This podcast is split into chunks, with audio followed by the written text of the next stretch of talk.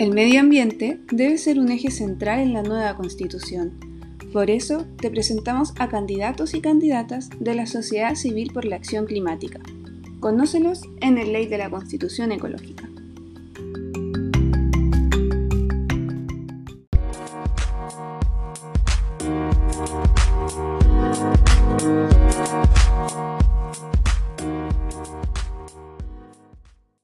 Hola Pato, ¿cómo estás? Ahí estamos dados. Estamos bien, sí, ya comenzamos la entrevista. Me parece súper bien. Ahí estoy callando cómo lo hago, porque Genial. cuando está con el teléfono en la mano le puse una cajita ¿Ya? para que se Súper. mantenga ahí eh, estático. Aquí estoy en la cabaña, en mi casa en realidad. Pero bueno. ¿Dónde estáis? ¿Dónde, dónde queda tu casa? Sé que es de la región de Aysén, pero ¿dónde? Sí, sí, hace, hace cinco años, ya seis años casi, nos vinimos a vivir al campo con mi señora, vivíamos en Coyhaique, ella es coyhaiquina, Miriam Chible, y, y decidimos venirnos al campo donde ella con sus hijos tenían un, un- un campo, acá cerca de Guadal, a 15 Bien. kilómetros en el campo. Cuando llegamos no teníamos internet, así que, y teléfono, así que ahora estamos en mejores condiciones, por lo menos para la tecnología. Bueno, bien igual, po. Hay que acostumbrarse. Además, más, más, más con lo que hace uno también. La Además, tengo, tengo- además. creo que tengo hartas habilidades, pero la telepatía no es una de ellas, así que la tecnología la necesito igual. todavía no, todavía ese logro no está desbloqueado. vaya vamos, vayamos. Con el, con el, con el 5G y la vacuna, capaz que se genere esa capacidad. Oye, eh, aquí mandan saludos a Bahía Catalina, nos envían saludos también desde Tierra del Fuego. Eh, vamos a ir a poquito más gente se va a ir conectando, así que empezamos así oficialmente al tercer capítulo de esta nueva temporada del Ley del Clima, que en esta tanda vamos a estar entrevistando a candidatos y candidatas para la Asamblea Constituyente, algo que desde la SCAC igual nos motiva un montón porque se visibilizan problemáticas y conflictos de que ustedes por supuesto ya saben, pero que, que siempre es entretenido seguir conversándolas. Ya, pues les cuento, el Pato Segura es candidato por el distrito 27 de la región de Aysén, es periodista y activista ambiental. Su candidatura nace desde una votación realizada en la coordinadora de organizaciones y asambleas territoriales de Aysén, que reúne colectivo y personal movimiento social, ambiental, cultural de la región. Y bueno, dentro de sus propuestas para una nueva constitución está la incorporación de la huella ecológica y el acceso a bienes comunes. Así que Sí. de eso vamos a estar hablando en esta media hora. Como no tenemos mucho tiempo, voy a partir por el nombre de la campaña o de esta lista que se llama A Pulso por el Buen Vivir. Sí, Cuéntanos eh, un poco, bueno, dale, dale, perdón. dale nomás. No, no, No, cuéntanos, cuéntanos en realidad de fondo, eso. en el fondo, eh, más que una candidatura mía constituyente, eh, es una candidatura de una, de una lista, y la lista está integrada por Ilse Gulf, eh, por dice, de- de- dirigente del sector turismo por la sustentabilidad, ¿cierto? Eh, también por, por Deise Bendaño, activista socioambiental. Nosotros usamos el concepto socioambiental más que solamente ambiental. Venimos obviamente de la matriz de la intervención del mundo natural, pero, pero hablamos de socioambiental. Está también Cecilio Aguilar, un, un, un- un- un destacado músico, ¿cierto?, eh, eh, de, de la cultura isenina, y Jorge Contreras, quien también es un investigador, ¿cierto?, sobre la cultura isenina. Entonces, esto es como, y nosotros tenemos, hacemos algo que tiene que ver con, siempre que hablamos en medio de comunicación, nos nombramos todos y todas, ¿cierto? Porque esta es una lista colectiva, más allá de que el sistema y, llegue a competir y todo, una lista colectiva porque tiene que ver con un programa. Eh, y un, con- construido territorialmente. Y ahí lo que se hizo fue en algún momento eh, realizar una consulta eh, de quienes podían ser desde el movimiento socioambiental eh, eh, voceros y voceras de las posibles demandas que se pudieran levantar desde los territorios para llegar a la constituyente. Y ahí salió mi nombre dentro de los hombres, de Isabel Daño también, y otros compañeros y compañeras. Así que esto nace desde ahí, no es como, como que yo, me creo bacán y, y puedo hacer tre- tre- tremendo aporte o, o- o tengo lucas para hacerlo. O sea, parte de lo colectivo porque Claro. es parte del etos, es parte de la, de, la, de la modificación que se quiere hacer, porque y ahí quiero concluir con esta parte, que en el fondo quienes, muchos de quienes estamos en el movimiento socioambiental, no solamente como caricaturizan a veces, estamos eh, con amarrarnos, a los árboles y, salvar pajaritos, como lo dicen como caricatura, sino que hablamos de democracia, hablamos de participación, hablamos de horizontalidad, hablamos de lo colectivo y la colaboración. Entonces, lo socioambiental no es solamente naturaleza, aunque viene de la relación inarmónica con la naturaleza, pero tiene que ver con, los seres vivos en general, y en eso estamos también los humanos. Justo le diste en el clavo como a la que te iba a preguntar inicialmente y que tiene que ver con esta organización y con, con esta candidatura colectiva, que en el fondo no es solo tú o no es un programa tuyo, sino que viene de la conjunción de distintas organizaciones. Entonces, preguntarte, bueno, ¿cómo ha sido el proceso también en Aysén? En Aysén vienen a lo mejor reunidos desde el 2012 o antes del 2012, eh, a lo mejor a producto del estallido social empezaron a haber más organización en el territorio, eh, Sé también que es muy activo también conflictos a propósito de la pesca, entonces saber si efectivamente la articulación en Aysén viene desde ahí eh, y que por lo, y por lo tanto también implica lo ambiental y lo socioambiental, o eh, ustedes ven que es algo que es más o menos reciente. Para entender y contextualizar también la, la experiencia del territorio. Bueno, en Aysén desde hace mucho tiempo se, se, viene trabajando temas relacionados con lo que se entiende como Aysén Reserva de Vida, por lo menos es la matriz que yo tengo. Yo llegué el año 95 a la región de Aysén, llegué a Coyay, que venía de Santiago, ¿cierto? Yo, estudié, yo soy de Iquique originalmente, estudié periodismo en la Universidad del Norte, llegué a Santiago y, y yo digo que en Santiago mi trabajo eh, fue un parto, porque duró nueve meses, entonces eh, eh decidí irme en Santiago. Y al decidirme en Santiago empecé a buscar lugares y ahí eh, eh, había tenido un jefe, del, que era el dueño del diario de Aysén, y hablé con él con la posibilidad de irme a Coyhaique a vivir. O sea, no a vivir, sino que a trabajar. Eh, Coyhaique era incógnito para mí, eh, eh, yo, lo, yo, lo, ejemplifico así. Escribí Coyhaique se me en Coyhaique igual que Ayuya, o sea, con doble L, con Y, con metilaje, entonces no sabía nada, pero llegué acá a la región, me encontré con mucha gente, conocí un poco la inmensidad de la Patagonia, viajé harto por la región de Aysén, cuando trabajaba en el diario, y a los tres meses decidí quedarme a vivir para siempre acá, en la región fue una decisión eh, muy, muy prematura, no, no, es prematura porque no quiero decir con ámbito crítico, sino que estaba, era muy joven, tenía 23 años. Eh, pero me siento no solamente eh, que fue una buena decisión, sino que también agradecido por la decisión que tomé en términos de lo colectivo. Y ahí empecé a involucrarme en temas socioambientales y ahí conocí el movimiento Aysén Reserva de Vida. Y me involucré en algún momento con Alumisa, ¿cierto? La defensa de, de, de, la región frente a la instalación de una planta de aluminio, que en ese momento se veía como algo viable, ahora sería medio impensable. Y entonces el movimiento Aysén Vida está hace mucho tiempo. Eh, desde el área de la, de la, obviamente, de todo lo que construye Aysén Reserva de Vida, que es la permacultura, ¿cierto? Los mecanismos horizontales, ¿cierto? De participación, lo que todo, todo lo que tiene que ver con turismo sustentable, todo lo que se relaciona con el cuidado del territorio, pero también toda la pata de defensa. Y en defensa estaba Lumisa, estuvieron las represas, ¿cierto? Entonces, eh, desde hace mucho tiempo se viene articulando en la región de Cieno sensibilidad vinculada con la naturaleza. Y, y, obviamente hemos tenido conflictos en los cuales hemos, nos hemos organizado, tanto a nivel regional como nacional. Entonces hay una red funcionando. Y han habido múltiples organizaciones en eso, está la Coalición Ciudadana por Edición Reserva Vía y la coordinadora que, que, nació ahora último el año pasado, pero más de una articulación política, ¿cierto? Para ver los desafíos ambientales que había en términos de conflictos, pero también políticamente frente al proceso que se avecindaba. Y en ese contexto fue que se empezó a conversar en distintos territorios eh, para ver eh, eh, qué se podía realizar, y ahí es cuando se realiza la consulta, empezamos a articularnos, y bueno, y, hubo varias consultas entre medios, íbamos como independientes, nos íbamos a juntar con algunos partidos que fueran afines, ¿cierto? Y la decisión al final fue de ir como lista independiente a pulso, porque es a pulso en el fondo, no solamente porque uno no tenga lucas, sino que porque porque la construcción colectiva del territorio se ve como a pulso, en el fondo tenemos que eh, hacer el trabajo desde la tierra, desde lo colectivo y eso a pulso. Y por el buen vivir, porque obviamente eh, eh, queremos instalar el concepto del buen vivir, no instalarlo en realidad sería una arrogancia hablar de eso, porque obviamente es un concepto que viene es mucho más antiguo. queremos por lo menos llevarlo al ámbito político, político institucional. Así que le pusimos el nombre y estamos bastante eh, gratos con el nombre, nos sentimos todos muy cómodos con el nombre porque representa lo que queremos.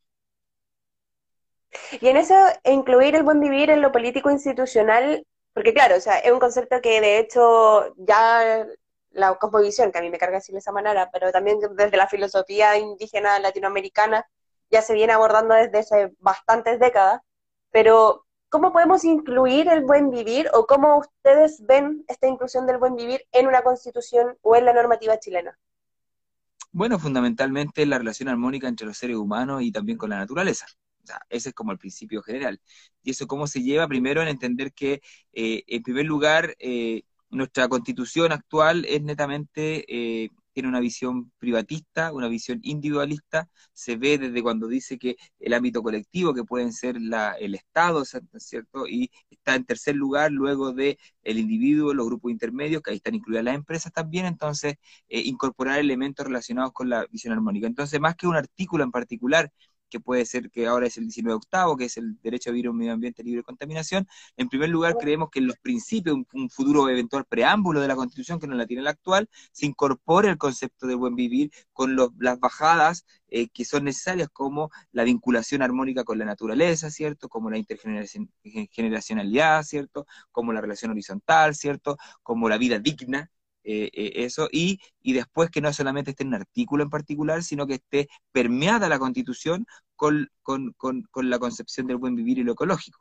Entonces, eh, porque en el fondo hay un tema que igual es complejo, porque si uno se concentra solamente en lo, en lo ecológico, en los artículos que uno entendería como ecológico, ¿cierto? Como el tema de la naturaleza, la tierra, el agua, el suelo, después tú no te, no, no te, no te fijas en el derecho de propiedad y después perdiste ahí eh, la decisión sobre el territorio, porque el derecho de propiedad que va a ir definiendo el territorio, ¿cierto? Eso en el fondo el tema de que los derechos, los derechos de agua tengan características de derechos de propiedad, eso es una forma también de incidir en, en, la, en, el, en, la gestión del territorio.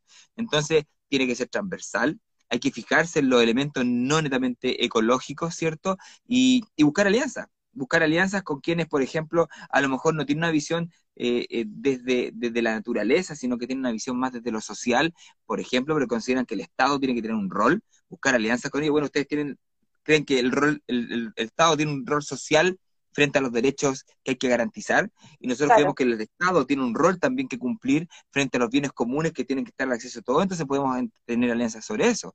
Podemos tener alianzas sobre creen que la En ese sentido, en ese sentido, Pato, es súper interesante porque en el fondo es visibilizar que hay conflictos que están en contradicción porque hay un entendimiento de la sociedad respecto a distintas cosas. Una de ellas, por ejemplo, el entendimiento que tiene respecto de la relación con la naturaleza y, y, por ejemplo, el medio ambiente, por decirlo de alguna manera.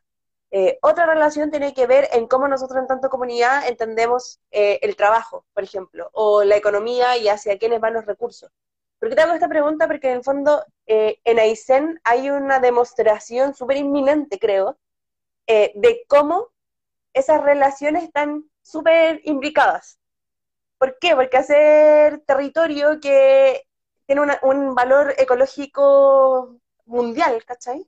Y en el fondo son sociedades que se han instaurado también, y digo sociedades porque al ser ciudades, pueblos, etcétera, eh, es una, o sea, se insertan en cierto territorio que tiene ciertas características muy particulares en Chile y en el mundo.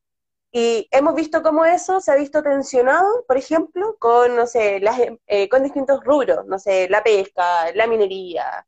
Entonces, la energía, por ejemplo, que yo creo que es uno, es uno de los grandes temas, y si no, corrígeme ahí, que capaz tiene la región de Aysén. Entonces, ¿cómo ustedes como lista o cómo esta candidatura ve esas contradicciones o esas complejidades en el territorio. Sí, obviamente las complejidades están en distintos ámbitos, o sea, eh, no sé, hay una cosa, un concepto que se refiere a la colisión, colisión de derechos o colisión de visiones. Por ejemplo, tú puedes tener una visión sobre la relación armónica del ser humano con los ecosistemas, ¿cierto? Pero querer también una sociedad altamente democrática. Y, y, y, en el fondo, entre todos podemos ser súper democráticos y decidir hacer mierda el territorio. O sea, eh, y podemos también tener un autoritarismo así eh, eh, súper fuerte para poder cuidar el territorio, territorio en términos, bueno, el territorio incluye al ser humano, pero hablemos del, medio ambiente. Entonces, las constituciones tienen que no resolver, sino que dar mecanismos para dar cuenta de esas colisiones, o sea, desde la libertad de expresión con, la, con el derecho a la vida privada, ¿cierto? Son, o sea, si, alguien quiere respuestas, ¿cierto? Que la busque en los libros y en las películas malas donde te dan todo solucionado, pero la respuesta en la vida no existe existen formas de abordarla, ciertas formas de avanzar. Las constituciones tienen eso y el territorio también tiene eso. Eh, porque en el fondo, lamentable, ahora, nosotros hablamos de Aysén Reserva de Vida, pero creemos en el fondo que el concepto debería ser planeta reserva de vida, porque la naturaleza y los ecosistemas hay que defenderlos en todas partes, no solamente en la región de Aysén. Nosotros nos sentimos orgullosos, gratos, ¿cierto?, eh, de vivir acá. Creemos que un, un, lugar hermosísimo, ¿cierto? Eh, tiene muchos lugares que aún son prístinos, ¿cierto? no tanta población, pero la vida hay que defenderla en todas partes.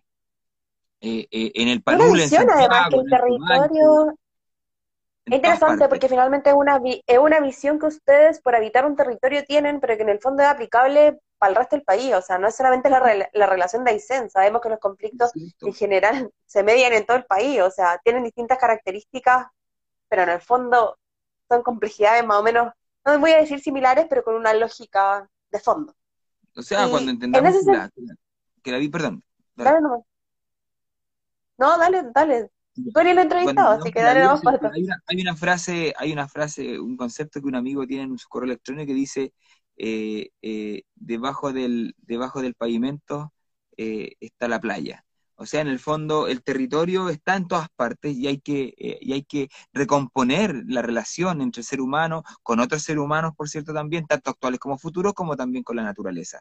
Y en ese sentido, eh, claro, la región de Aysén hay un tema que no nos, no, no, no nos agrada particularmente, pero mientras en la región de Aysén existan eh, los caudales en los ríos eh, que existen actualmente, mientras existan los hielos en los glaciares, el volumen que existe, mientras exista los el bosque nativo que hay acá, mientras exista eh, los elementos eh, geológicos en el subsuelo, la amenaza de la intervención masiva basándose en, en el volumen y de la intervención de ese tipo siempre va a estar porque lo que hay que cambiar no tiene que ver con un, con un proyecto, no tiene que ver con votar hidroicén, no tenía que ver con votar Lumisa, no tiene que ver con cambiar las leyes ni la constitución. Lo que hay que cambiar es el sentido común, el que va a permitir cambiar los modelos de desarrollo y de relación armónica, siempre y cuando estemos de acuerdo en que hay un problema. O sea, si no estamos de acuerdo en que eh, tenemos una crisis climática, crisis ecológica, que tenemos... Eh, de especies. Eso es negativo, difícil va a ser esta conversa. Yo sé que estamos de acuerdo nosotros, quizás todos los que están acá, pero hay gente con la cual tú conversas y lo ponen en duda. Entonces ahí uno podría decir, porque ahí piensa que lo hemos hecho, la raja, ¿cachai? Es más, converso con personas que bueno, dicen, pasa. una constante evolución positiva, tanto para él como para la otra especie. O se van al otro, extremo y dicen, si da lo mismo, no podemos ser tan, tan arrogantes, si al final el planeta, de todas formas, eh, nosotros podemos tirar una bomba atómica Claro, y, al final igual te muestran Chernobyl, mira cómo la vida sale ahí, entonces no, si nosotros no somos tan... Entonces, claro, la, señal que te dan ahí es decir, eh, oye, da lo mismo, sigamos cagando en la naturaleza, cagando en el, resto de los seres humanos, porque al final todo va a seguir igual. O sea, perdóname, la adaptación es una capacidad que tienen todas las especies, pero obviamente eso no es justificación para seguir generando daños, ¿cierto? Eh, eh, y eso es lo que hay que cambiar, un cambio ético, no es técnico al final. Hoy, pero igual ahí hay, eh, es, es, un buen punto, porque en el fondo, y, lo comento a propósito, no sé, de los últimos problemas que han habido en Chile Chico, por ejemplo, respecto a que muchas personas quieren que se instaure o se potencie aún más, por ejemplo, la minería.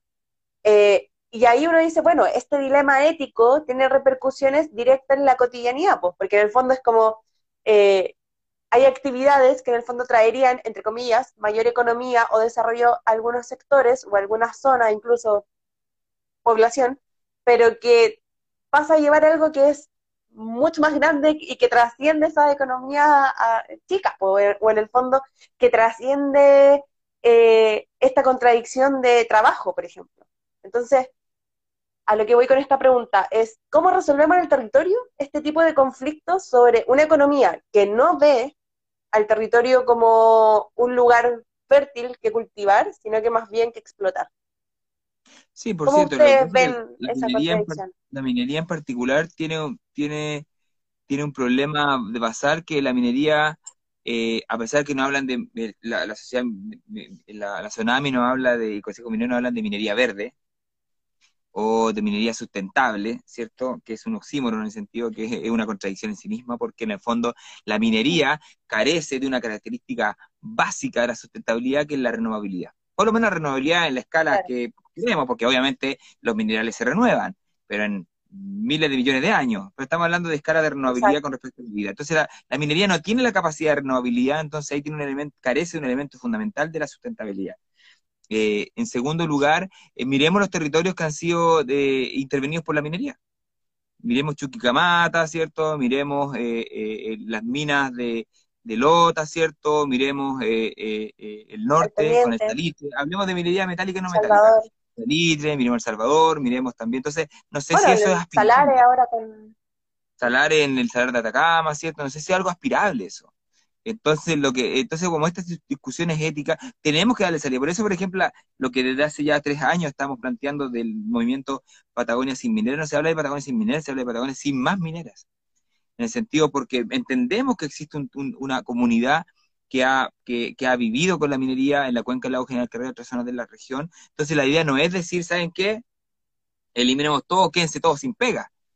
Pero lo que estamos diciendo en el fondo que no pueden seguir avanzando a través de un sector eh, productivo eh, que en el fondo solamente existe en la medida que se va devorando el territorio.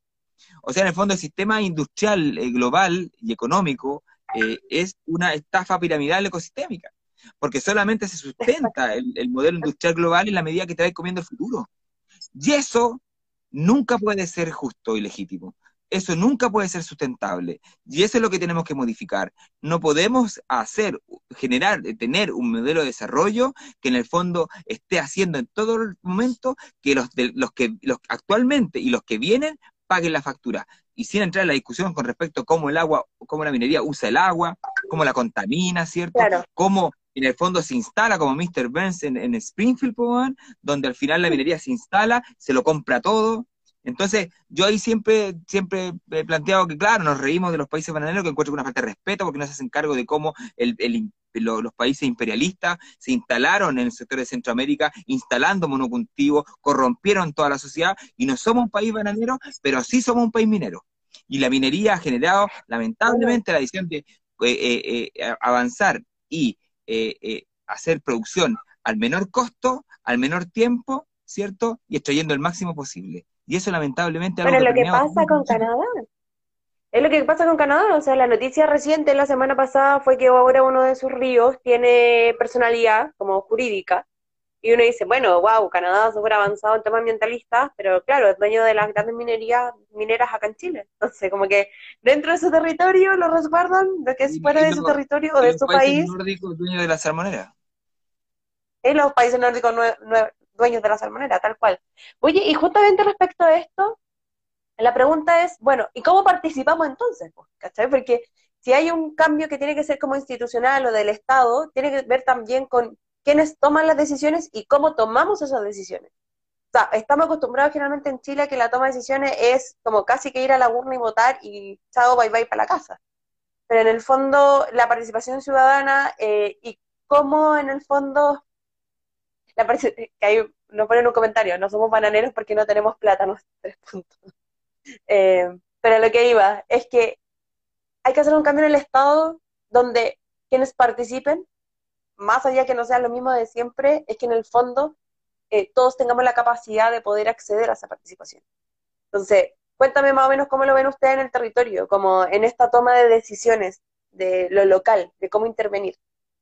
Sí, bueno, la participación se tiene, tiene, tiene distintas eh, eh, momentos. O sea, tú puedes participar desde el conocimiento técnico, ¿cierto? Eh, desde aportando al conocimiento que se genera sobre los ecosistemas, puedes participar desde las comunicaciones, puedes participar en la calle, puedes participar aportando. Entonces, cada uno aporta desde su distinto espacio. O sea, hay una participación ciudadana que no es vinculante, estamos de acuerdo, pero en el fondo lo que nos corresponde a los ciudadanos es convertirla en vinculante. Lo que fue Patagonia sin represa en su momento fue una movilización tan grande que lo que era algo que decían no va a incidir en la institucionalidad se convirtió en una participación de facto que permitió modificaciones institucionales, también dio el piso para eso. Entonces, yo siempre digo cuando, cuando, o sea, por lo menos cuando nos dicen, oye, y nos decían ese tiempo, ¿las van a hacer o no las van a hacer?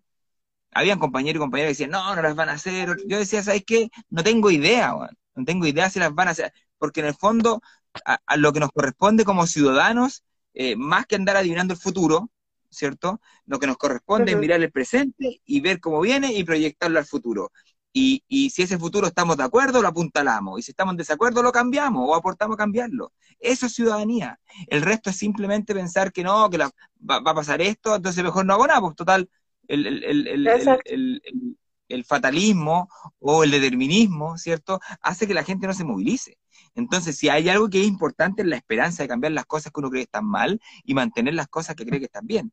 Entonces, esa es la participación al final. Eh, involucrarse, no privatizarse, no creer que esta cosa siempre pasa porque uno se va para la casa, eh, sino que participar. Y es bien hermoso. agotador a veces, lo que queráis, pero, pero no sé, es parte un poco de la, de, la, de la construcción. Y este espacio de participar en la institucionalidad es parte de una reflexión colectiva también de poder incidir en distintos espacios, que uno lo ha hecho cuando va al Congreso, cierto seguimiento legislativo, pero también es una consecuencia de lo mismo. O sea, es lo que hacen también hoy día, por ejemplo, la Junta de Vecinos de los Maquis, como que es un conflicto que también está en el territorio y que, y que en el fondo es como cómo vecinos nos organizamos para dar una pelea que tiene una repercusión directa donde habito y donde vivo. Con comunidad local. Estamos a un minuto de terminar este Instagram Live, pero no quiero terminar esta conversación con Pato Seguro, Pato Segura, perdón, eh, sin antes preguntarte eh, tres claves que para ti sí o sí deben estar en, la, en este proceso constituyente como cosas que para ti lo infaltable de este proceso. Yo creo lo primero es eh, asegurar en el reglamento y en los propios eh, voceros y voceras la participación más allá de la convención. Ese es un primer elemento que creo fundamental. Y hay que apuntalar en el reglamento, ¿cierto? Con mecanismos de participación incidente, no sé, se pueden hacer eh, mecanismos de iniciativa popular de articulado, ¿cierto? Con urgencias que entren no solamente que lo lleven los convencionales o las convencionales, sino que también la ciudadanía pueda generar mecanismos de meter también eh, eh, eh, y participar, ¿cierto? Entonces, y que de vuelta también se puede. Entonces, y eso puede ser a través del reglamento de la convención, que es altamente participativo, o a través de los propios convencionales. Ese es un primer elemento, ¿cierto? Que yo considero que creemos que es relevante.